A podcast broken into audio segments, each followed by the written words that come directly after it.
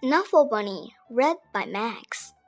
Not so long ago, before she could even speak words, Trixie went on an errand with her daddy. Trixie and her daddy went down the block, through the park, past the school, and into the laundromat. Trixie helped her daddy put the laundry into the machine. He even got to put the money into the machine. Then they left.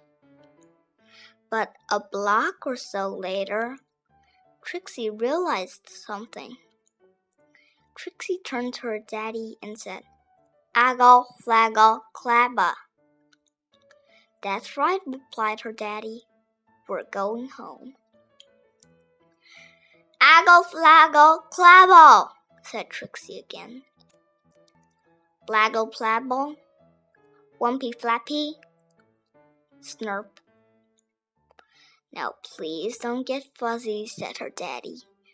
Well, she had no choice. Trixie bawled, Wah! She went boneless. She did everything she could to show how unhappy she was. But by the time they got home, her daddy was unhappy too. As soon as Trixie's mom opened the door, she asked, Where's Knuffle Bunny? The whole family ran down the block, and they ran through the park.